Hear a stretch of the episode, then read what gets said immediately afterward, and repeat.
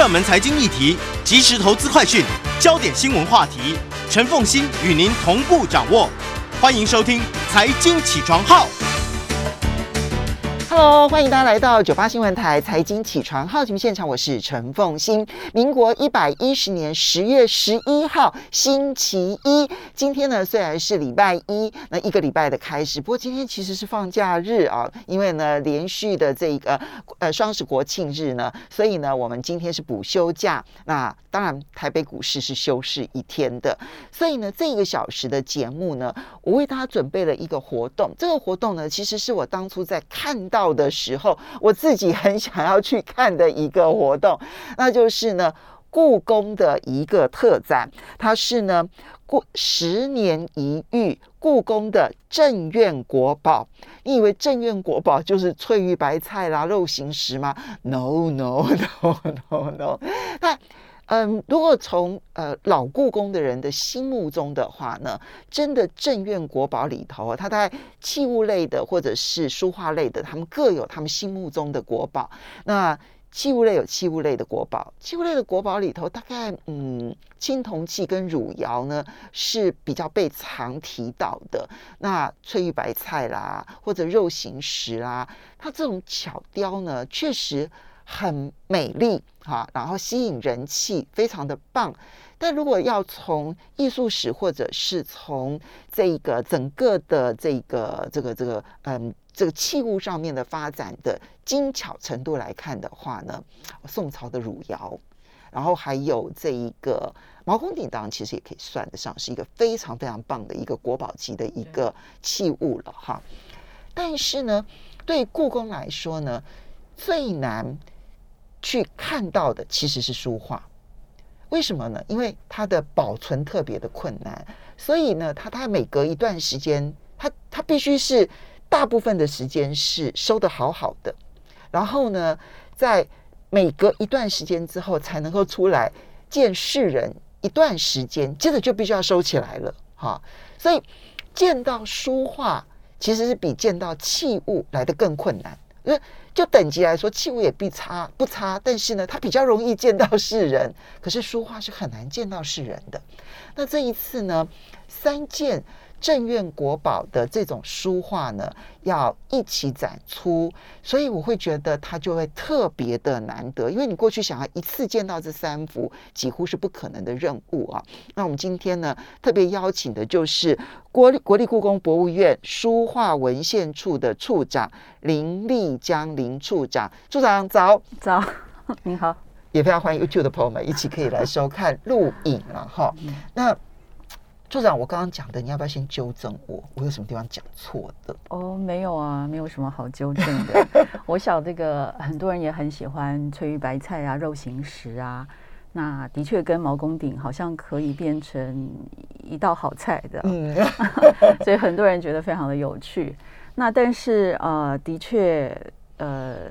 毛公鼎的话，可以让我们想象三代的美好。夏商夏商周对夏商周三代，那这个宋朝的人，特别是他们想象的三代，宋朝有有一股这个考古热潮，所以那个时候的这些青铜器呢，引起了很大的热潮。嗯，那但是宋朝比较厉害的，如果是在这个艺术发展上面的话，他们非常自豪的就是他们的山水画跟花鸟画都超越前朝。嗯，这个是他们特别去强调的。所谓的超越前朝，指的就是宋朝以前其实是有五代十国嘛？对，但他们不是去跟五代十国比。呃，五代十国大概只有四五十年嘛。哦，所以他们就直接去跟呃前朝，当然也可以说，只要是在他们前面的，都是都是他们呃。那他的意思就通常他们的意思就是说，跟唐代来比的话，那唐代的人物是很好的，他们也承认，说唐代的人物呢比我们的好。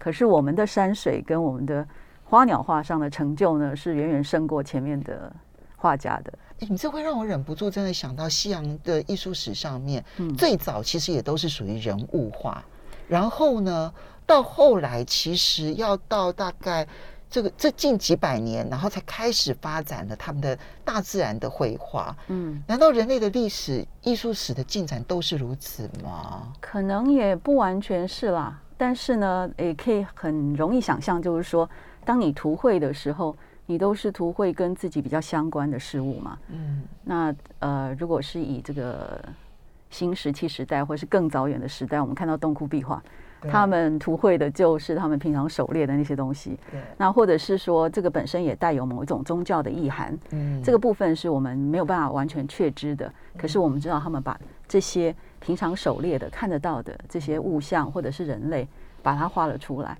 那在中国的话，很早也就讲说，呃，图画是拿来成教化、助人伦的，嗯就是帮人家知道什么样是对的，什么是错的，嗯那就是有很强的教育意涵。嗯那如果是这样的话，就很容易要图绘故事性的东西。哦，对，有道理。那故事里头当然就是人类必须要作为主角了。嗯，通常是这样，但是当然也有一些，呃，就是很单纯的表现你看得到的这些物象，譬如说画一只苍蝇啦，画一只鸟啦，这些也都是有的。而且在古代的时候，他们用来呃说明你画的非常好的这个例子呢，就是说你在屏风上画了一只苍蝇。那结果这个帝王不知道，就一直想要把它挥走，后来才发现啊，原来是一个根本就是一个画上的东西，或者是画一只鸟，画的非常的逼真，以至于别的鸟跑过来要跟它求偶。平面的鸟，然后在鸟的眼睛里头看起来像是一个立体完整的鸟了。对，那这个东西其实现在也我们也看到非常类似的状况，譬如说一整片的玻璃如此的干净，常常这个鸟会撞到，嗯，所以我们在玻璃上贴了一个老鹰的图像，就是来告警告这些鸟说，这里有一只老鹰，不要靠过来。啊，有道理。对，嗯其实是非常有趣的。常常我看到一些现代的这些呃这样的一些措施，嗯都会让我呃联想到古代的一些故事。好，那这一次呢，要展出的呢是宋代的山水画。你刚刚提到，就是说，其实在，如果说以这个故宫的国宝级的正院国宝级的书画的这一个部分来看的话呢，其实宋朝的这一个山水画，大概是现在在中国艺术史上面来讲，公认可能其实它的排名是非常非常前面的。对，如果为什么？啊、大概我们现在看到的就是说，呃，其实一大概我们可以分几个阶段来，呃，几个几个方面来谈啊。一个就是说，事实上艺术史或者是说绘画上，呃，画家一直在想要解决什么问题。其中有一个最重要的问题，就是说怎么表现，怎么样在二度的平面表现三度的空间。怎么样让人觉得这是一个真实存在的空间？这个是画家一直想要解决的问题。所以，我们看到从唐代以来的这些绘画，现在我们有一些考古可以看得到了，他们的故的宫的收藏里头，唐代的书画应哦该比较没有。其实我们现在唐代的这些书画这种卷轴其实是不存在的，对，都是在一些考古的壁画上面，哦或者是甚至有一些呃陶瓷上面，应该是说陶器上面的呃彩绘。嗯所以我们看到有一些比较接近山水的这种制作，嗯。那可是比较能够称得上画的卷轴的这些这些部分呢，其实就是呃，故宫应该现存的这些应该是最重要的作品了。就最早大概只能够找到宋朝左右的哦、就是北宋初年，北宋初哦年，那范宽这件《西山行旅》，就是我们知道的，几乎是现存可以说得出这是哪一个画家画的最早的一个例证。好，这一次呢，呃，当然不是只有三幅画，对不对？哈，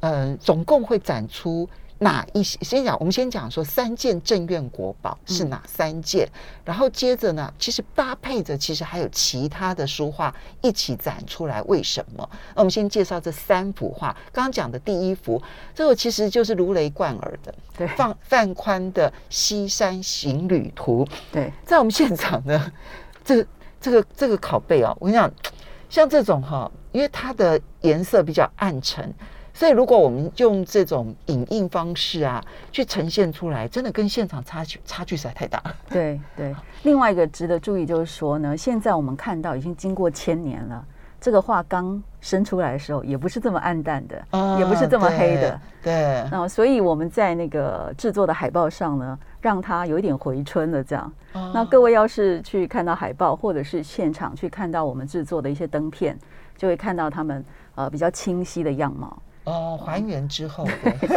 虽然我们也不知道一千年前到底有多年轻了啊、嗯但是尽可能让观众，呃，除了瞻仰原来的原作之外呢，也可以比较清楚的看到，实际上可能当初他在画的时候的那些物象，这样。好，所以这个应该是在故宫的镇院国宝当中，以书画来讲，山水画而言，可能找得到最早，然后找知道说是哪一个画家。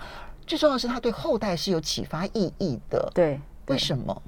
呃，这些画呢，到后来我们在画史上看到，它一再的被提及。哦，呃，被认为这是呃最好的几家作品，这样我们在不同的画史，在不同的阶段，也会看到这个排名还是有一些升降的，还是嗯有一些不同的。嗯那但是范宽呃一直都排在蛮前面的。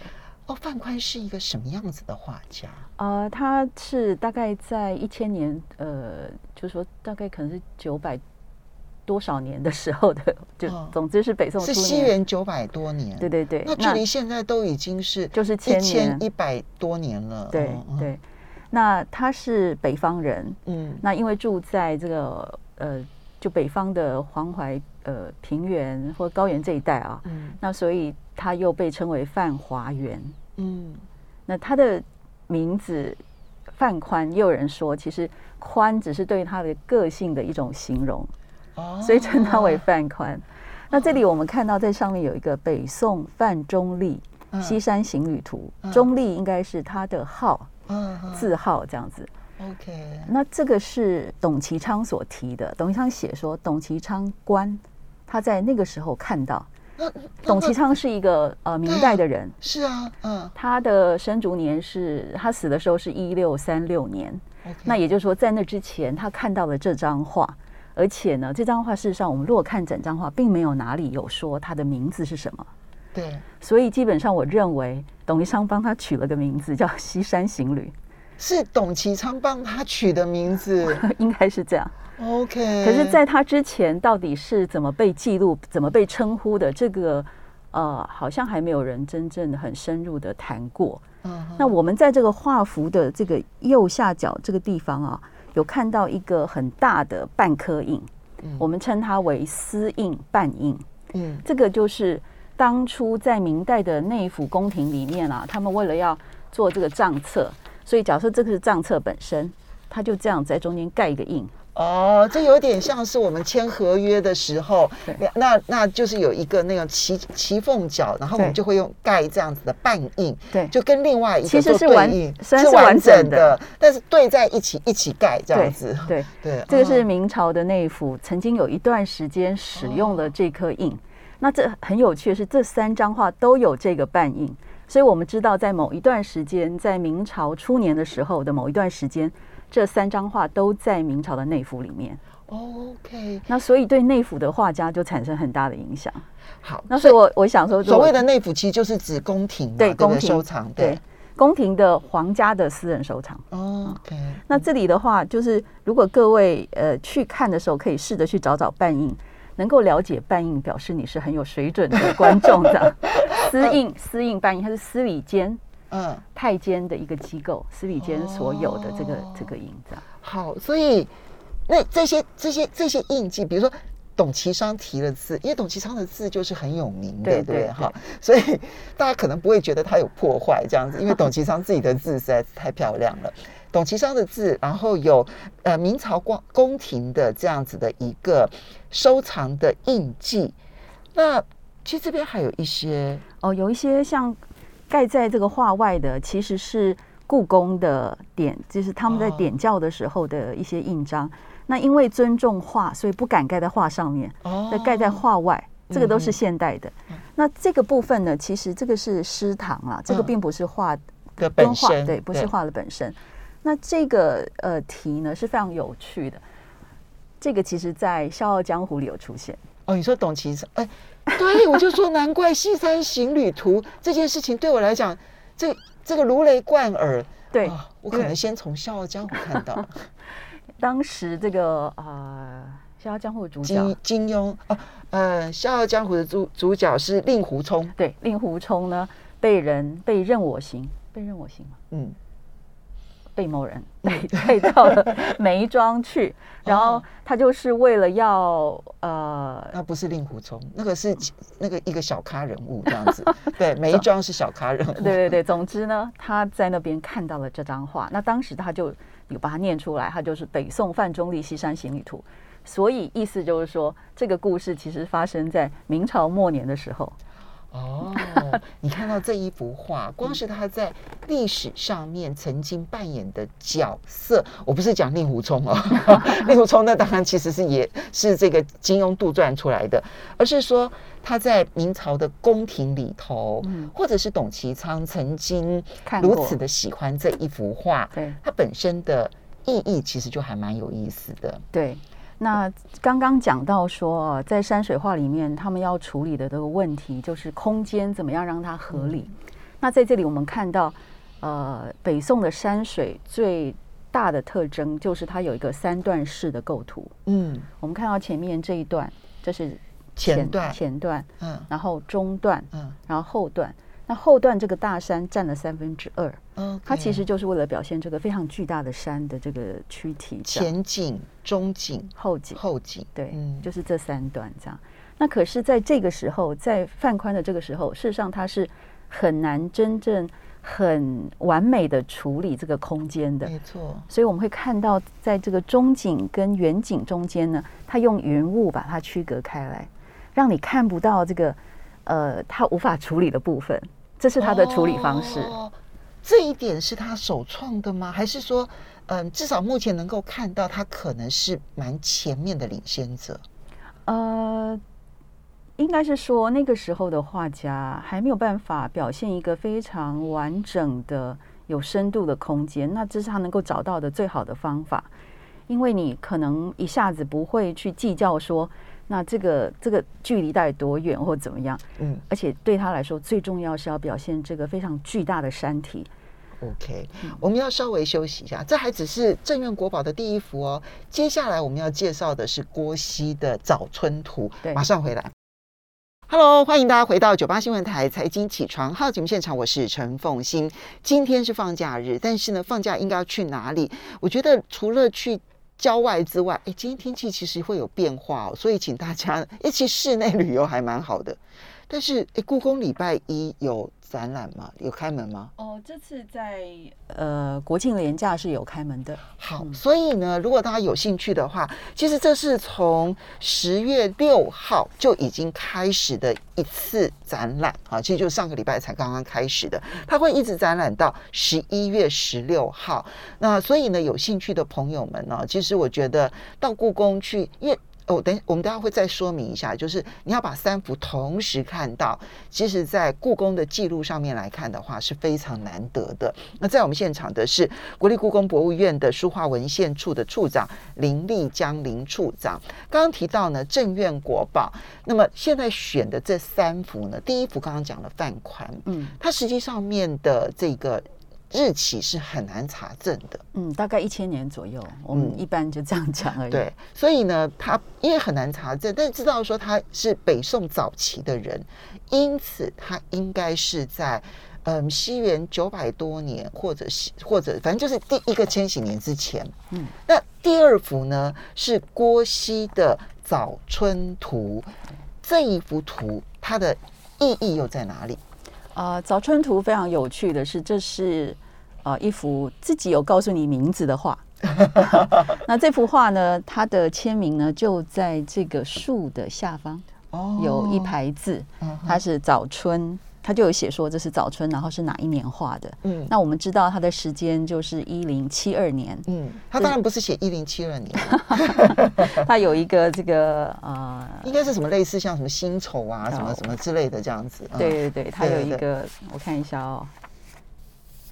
好，壬子年哦，壬子年，他就写壬子年早春，早春，然后壬子年画的这样。嗯哼，郭熙是一个什么样的画家？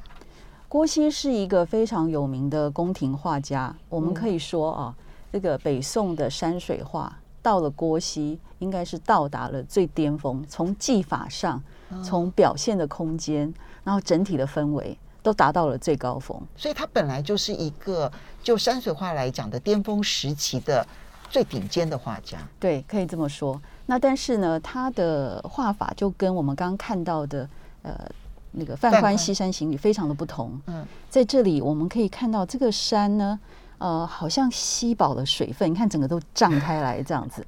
那它表现的就是这种在春天刚开始，其实还相当寒冷，可是冰已开始融化了。对，所以这些土土壤啊都吸饱了水分。嗯那我们看到远远这个，我以前在当研究生的时候，我每次看到这一块都觉得很像昂古贵的。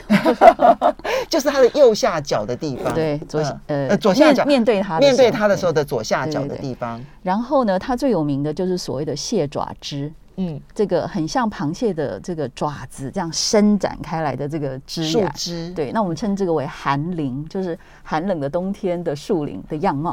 哦那所以我们会称它，因为它是李呃，他是李成的学生，，OK，哦，就是很多人都都是学李成的。李成是一个呃宋代的谜一样的画家，我们现在没有一个我们可以称确定的李成，哦，真的啊。对，所以他被称为李郭派，嗯李成跟郭熙。，OK，那他们的一个 trademark 就是标准的，就是韩林。韩林的哦表现就是李郭派最标准的样貌。他们这么喜欢画韩林。对，因为这是最具有表现力的。哦，因为你要表现那个树木的，那所以在绘画的时候，它的困难度在哪里？呃，就是说，在这里它要表现一个在寒冷的冬天，这些树叶都掉光的枝芽，怎么样还是充满了生命力，而且你看到它在这里那个笔墨的变化之复杂，嗯，所以这这幅画呢，就这个整体的构图来说，比刚刚我们看到的呃《西山行》要复杂的多。《西山行》很清楚，就是前中后。，这有点像是我国中在学美术的时候 老师教的这样子。对，但是这里你来看的话呢，你要分出前中后还是可以了哈，只是它已经没有这么的明显了。他希望能够连成一个让你觉得存在的真实空间，这样。哦，所以我们看到前景可能是大概这样子，嗯中景的话是有一个很像，我觉得有点像肾脏 肾脏，的一个山形啊，嗯然后这个远景的话就是最主要的主山。那跟刚刚那画相同的地方呢，就是他们都有一个主山堂堂，他们有一个最重要的山在正中间，嗯这也是为什么被称为巨碑式的山水。哦，有道理。对嗯那到他们就喜欢画大山，然后用前景来衬托它的大山。哦，对，刚刚其实《西山行旅》刚刚没有讲到的，就是它怎么表现一个巨大的山，它其实是用了比例尺。嗯如果我们呃再看一下那那张画的话哦，嗯，我们讲到，你看到那个人物非常的小，哦，对。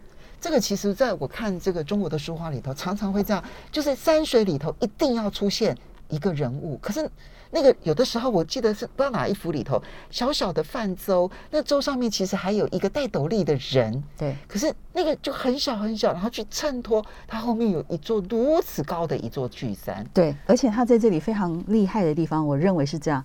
你看人跟树嗯，就已经比例差很多了，而树跟它近景的山又有一个距离，就是说他们的就可能是十倍或几倍，哦然后再把人跟前方的这些山跟后方的山来比的话，这座山真是巨大到无可言喻，这样就是非常非常的巨大。他就透过这种比例尺告诉你，这是一个非常巨大的山。哦，这是这是这是范宽那个时期开始发展出的这种山水画的一个概念吗？对，我想到他的时候，应该已经算是蛮成熟了。透过这样的手法去表现山的巨大，而它是一个，就是到他的时候发展到巅峰，就是这种这种做法，而且他真的是为了要表现这个山的巨大而做的。这是范宽的部分。那到了郭熙，当然其实有延续那一个利用前景去衬托后面的那个巨碑式的那个山的巨大，对对不对？对好，但是刚刚提到了，它其实要复杂了很多。。对它的复杂程度其实就在于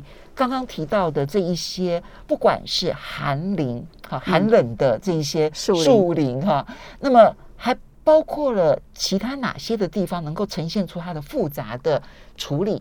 好，这边呢，我们看到其实他有画论的，郭熙他自己有一些山水画论，他就提到说，在这个呃空间的构造上呢，有所谓的高远、深远以及平远。嗯，那高远大概我们比较能够理解，就是类似像西山行旅这样子，你看到一个山非常的高，你仰望它，这就是高远的表现。嗯那可是在这个郭溪里面呢，它也有深远，就是它透过一个向下探望的，然后可以看到这个山谷里面的这个很深的山谷，呈现出来这个空间感。那这个比有趣耶，比较出现在这个地方啊，哦，我们看到这个深谷这样子。那在深谷当中有非常辉煌的庙宇，所以我们虽然是透过 YouTube 的镜头，大家可能没办法看仔细，说到底是一个什么样子的情况，但是借由这个解释呢，其实大家如果去故宫，嗯。嗯，然后去看原图的话，嗯。那你就去找出那一个它能够表现出高远跟深远、对。那还有一个是平原，平远，平原比较容易看。就各位看这个画，面对画的时候，在它左边有一个一直平展开来的这样的一个平原的表现，你就觉得这个空间似乎可以一直延伸进去，这就是平原的表现。哦高远、深远、平远，对，然后那个比例的一个变化，嗯，哎，其实这样看起来，我们其实，在看中国山水画的时候，其实是别有一番欣赏的西进，对。好像感觉上面自己功力就增加很多。哇，其实是呃，我也觉得看画其实是蛮诉诸本能的，所以我也希望观众们不要觉得看画是一件很困难的事情，嗯你应该可以联系到你日常的一些经验。嗯那这张画另外一个值得注意的是说，它云雾的处理。嗯那这些呃，不管你看，你得注意看到像这个地方，它像一层一层的。如果你看到原画的时候，你看到一层一层的云雾浓跟淡分布在这个溪谷之间，其实是非常厉害的。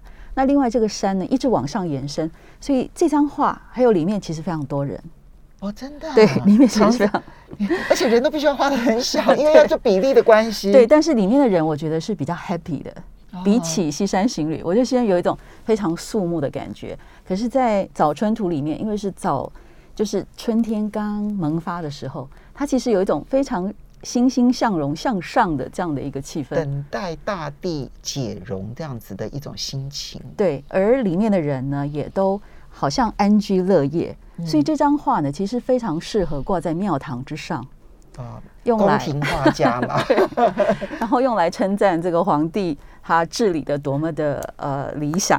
哦哦，所以所以他的话也会被人家认为是这种比较呃，对于执政当局是比较好的宣传的一种话，就是他的话其实是带有政治性的。好，这个呢是这个早春图，郭熙的早春图。这次呢，至少会展出的是三件镇院国宝。那其实不只是三件嘛，哈，它延伸出来，你们另外还展出了多少的书画？哦、另外在另外一个呃小间里面呢，我们还展了九件其他受到它影响的，但是中国历史上受到这三家影响的话，当然不止这九件，只是呃为了展示的方便，所以我们挑了一些画。好，所以一次不是只有看三件国宝而已，而是受他们影响的山水画，其实都会同时的呈现出来。对那你看完了三件国宝之后，你再到另外一个这一个展区，然后去看的话，你就会更能够感受到说啊，他们三个人那个对于后代的山水画的影响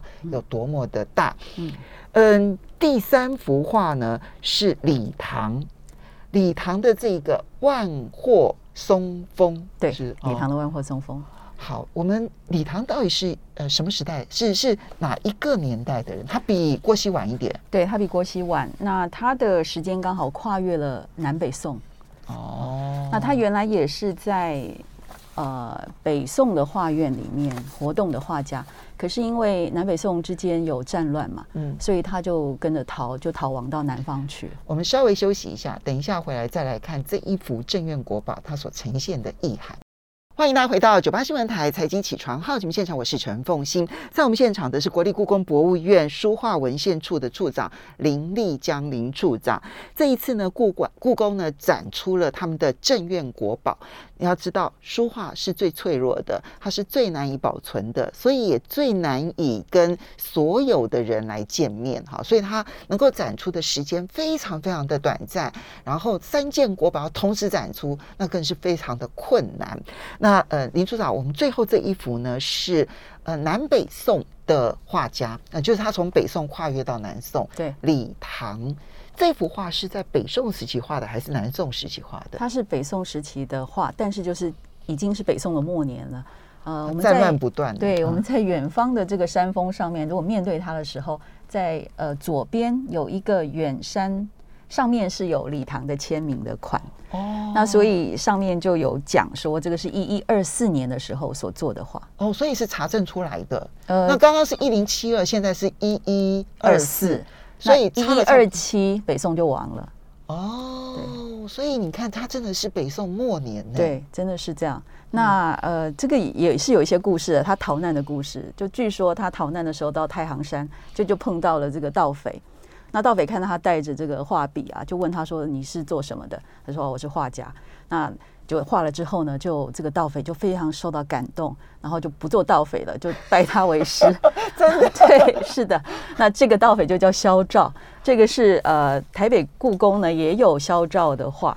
哦，这次有展出来吗？这次没有。哎呀，应该要展出来，真的是太感人的一个故事了。对，就是用艺术来这个感化人心的。嗯。那李唐的这幅画，它在艺术史上面最重要的突破点在哪里？这张画很特别，就是我们乍看啊，它其实是很类似刚刚我们看到这种巨杯式的山水，可是这张画却没有人。嗯，刚刚我们在看这些巨杯式山水的时候，我们透过人的比例尺可以感受到这个山如此的巨大。可是当你没有人的时候，到底是用什么作为比例尺？而且为什么没有人？嗯，您觉得呢？他，你看的时候，我觉得我。我我觉得，如果他已经能够解决巨大这件事情呈现出来的面貌的时候，嗯，那从树木的角度来讲，他可能觉得不需要在这里面加上人，可能是人都人烟罕至了，嗯，是这样吗？我不知道，我的感觉，我呃，这个当然，如果李唐在世，我们可以访问他，可是呢，呃，目前我们大概就只能够去推测哈，依依照我们看到的这个状况去推测到底怎么回事。那这个对我来说，它比较像是你打开一扇窗，你看到的窗景。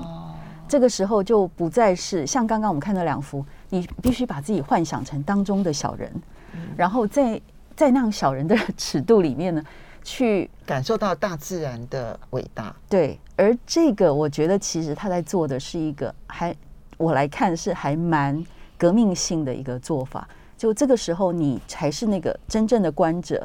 它已经变成你窗外的风景，嗯，你面对的它，而且这张画其实是很多声音的。嗯，我们如果看这个流水，这边有一个瀑布，在这个画面呃大山的两边都各有一个瀑布。哦，仔细去看的话，会看到这个瀑布往下流。嗯，然后到中间这个松树，因为这个有点黑了哈。嗯，你们如果去看那个比较好的复制品的话，还有我们有八 K 的影片，各位都可以去看。它就在中间汇流，然后流过来，所以这个流水的声音其实是非常的响亮，很大。对，然后有松涛的声音，风吹过松树的时候也会有松涛。所以我其实觉得这张画是非常适合在夏天的时候，在没有冷气的房间 挂在那里，因为我们根据明代的一些记载，他们就讲说，在很热的夏天呢，他们靠着挂画来消暑的。哦，不只是望梅止渴，你光是能够看到一个能够感受到松涛的山水画，你就可以觉得心静自然凉了。对，几乎有这样子，而且其实是真的很多声响的哦，都可以想象。那呃，在这里我也顺便打个广告，就是我们透过这个画面呢。看起来好像是没有声音的，可是如果你能够静下心来，好好的看它，你真的可以听得到画传达出很多的声响。嗯然后我们在这个十二月底的时候会有另外一个展览，叫做无声诗。嗯，因为这是根据画是无声诗，诗是有声画这样的一个说法而来的。那到那个时候，我们最主要要欣赏是南宋的这些诗跟画。的一种表现。好，那么我最后其实要请处长来解释一下，就是说当初策展哦，这三幅画要一起拿出来展览的那个缘由是什么？那过去有这样的展过吗？呃，是有的。上一次是二零一零年的时候，哇，十一年前了。对，大概每隔十年。那我不知道这是不是跟什么倍数有关？因为因为这些画都是只要能出来一次，他们就必须休息至少三年。哦。那所以这当然就有倍数问题吧？是不是？不三的倍数没有十。因为你可以，它不一定是只能在第三年或第四年出来，但是你必须至少休息三年。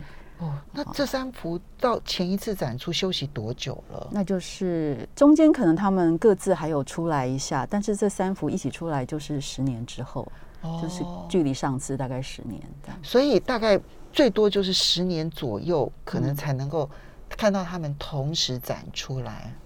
呃，我们的书画真的是要花，就是每每一次每一次它可以出来时间有多长，然后休息三年。大概像这种现展品啊，非常脆弱的这些国宝呢，大概是四十二天，一次只能展出四十二天，这是规定的。哦，三百六十五四十二天的话，才六周哎。对，所以请各位把握机会，这就是他难得的地方。对对，那我其实我自己在当研究生的时候，呃，二三十年前的时候，呃。并没有，并没有这么严格的规定啦。那到后来，当然这个对于古物的维护越来越重视，对，所以就有这个比较严格的规定。要不然那时候我们大概每年的十月都可以看到这三张，这是非常幸运的时候。对，因为总是千年的纸张嘛，你要能够，你要保存到它非常非常的好，嗯，其实不是一件容易的事情。对，所以现在就真的非常难得。那各位可以想想看。你有多少的十年？对，没错。那不止这三幅，其实呢，在在呃现场，我们讲说还另外挑选了九幅，那么受到影响的，那我们就不一一的介绍，因为时间的关系。这九幅的选择，大概它都是集中在什么样子的朝代？然后他们受到的影响，可能主要的有哪些？好，那刚刚我们其实有谈到那个李郭派嘛，哦，那其实在元代的时候。有一些画家，他们就蛮擅长李郭派的。那这次我们就有展出元朝的这个曹之白的这个，我们看。曹呃曹曹之白这边山水，对曹之白的这个山水，像这个韩林，现在你就认得了吧？这个蟹蟹爪枝，对啊，那个郭熙的《早春画》里头其实就有这样子的一个寒枝，但它的寒寒枝没有像郭熙的那一幅里头彰显出来的。这么样子没有那么强烈，对对对对对，感觉上没有那么的强烈，所以它就是比较平和。那曹之白也已经到了我们所谓的文人画家的这个巅峰了吗？阶段就是他这个是宫廷画家画的，而这个是比较是呃带有文人气息的。所以上面我们看到了很多题诗，他跟他的朋友们借由这些画。来，所以这些都是他朋友的题诗，对，有不少是他朋友的题诗。我我本来乍看的时候，我还想问说，这该不会都是乾隆的吧？不是 不是，乾隆只是 follow 前贤。哦，所以他邀请他的朋友来题诗。对，或者是说后来的藏家，他们有时候在这个文会的时候呢，大家就很开心啊，你请了名人来，就是啊，帮我提一下啊，等等的，像这样。好奢侈啊，在这么棒的画 上面，对，然后不断的涂抹它这样子。是的。好，那但是其实这个涂抹呢，也是一种共同的记忆啦。呃，像董其昌这样的一个大名家，大家都希望他能够在画上面题字。对。如果说能够邀到董其昌在上面题字的话，我想那个拥有的主人会觉得特别的光荣。是的，因为董其昌是在他的年代里头，其实就已经是大红特红的书法家了。是这个左右呃，怎么说呢？风向的呃文坛重要的人物这样。好，所以呢，呃，你可以借由就是先理解了那三幅的国宝级的画，然后接着你再去看那九幅画。然后你这一次完整的展展览呢，其实对于其实中国书画里头在山水画当中的那个进展，我相信大家一定会有很不一样的感受。我在这边就要真的非常感谢故宫博物院的书画文献处的处长林处长，非常谢谢你来为我们大家介绍，希望大家跟我一样收获满满。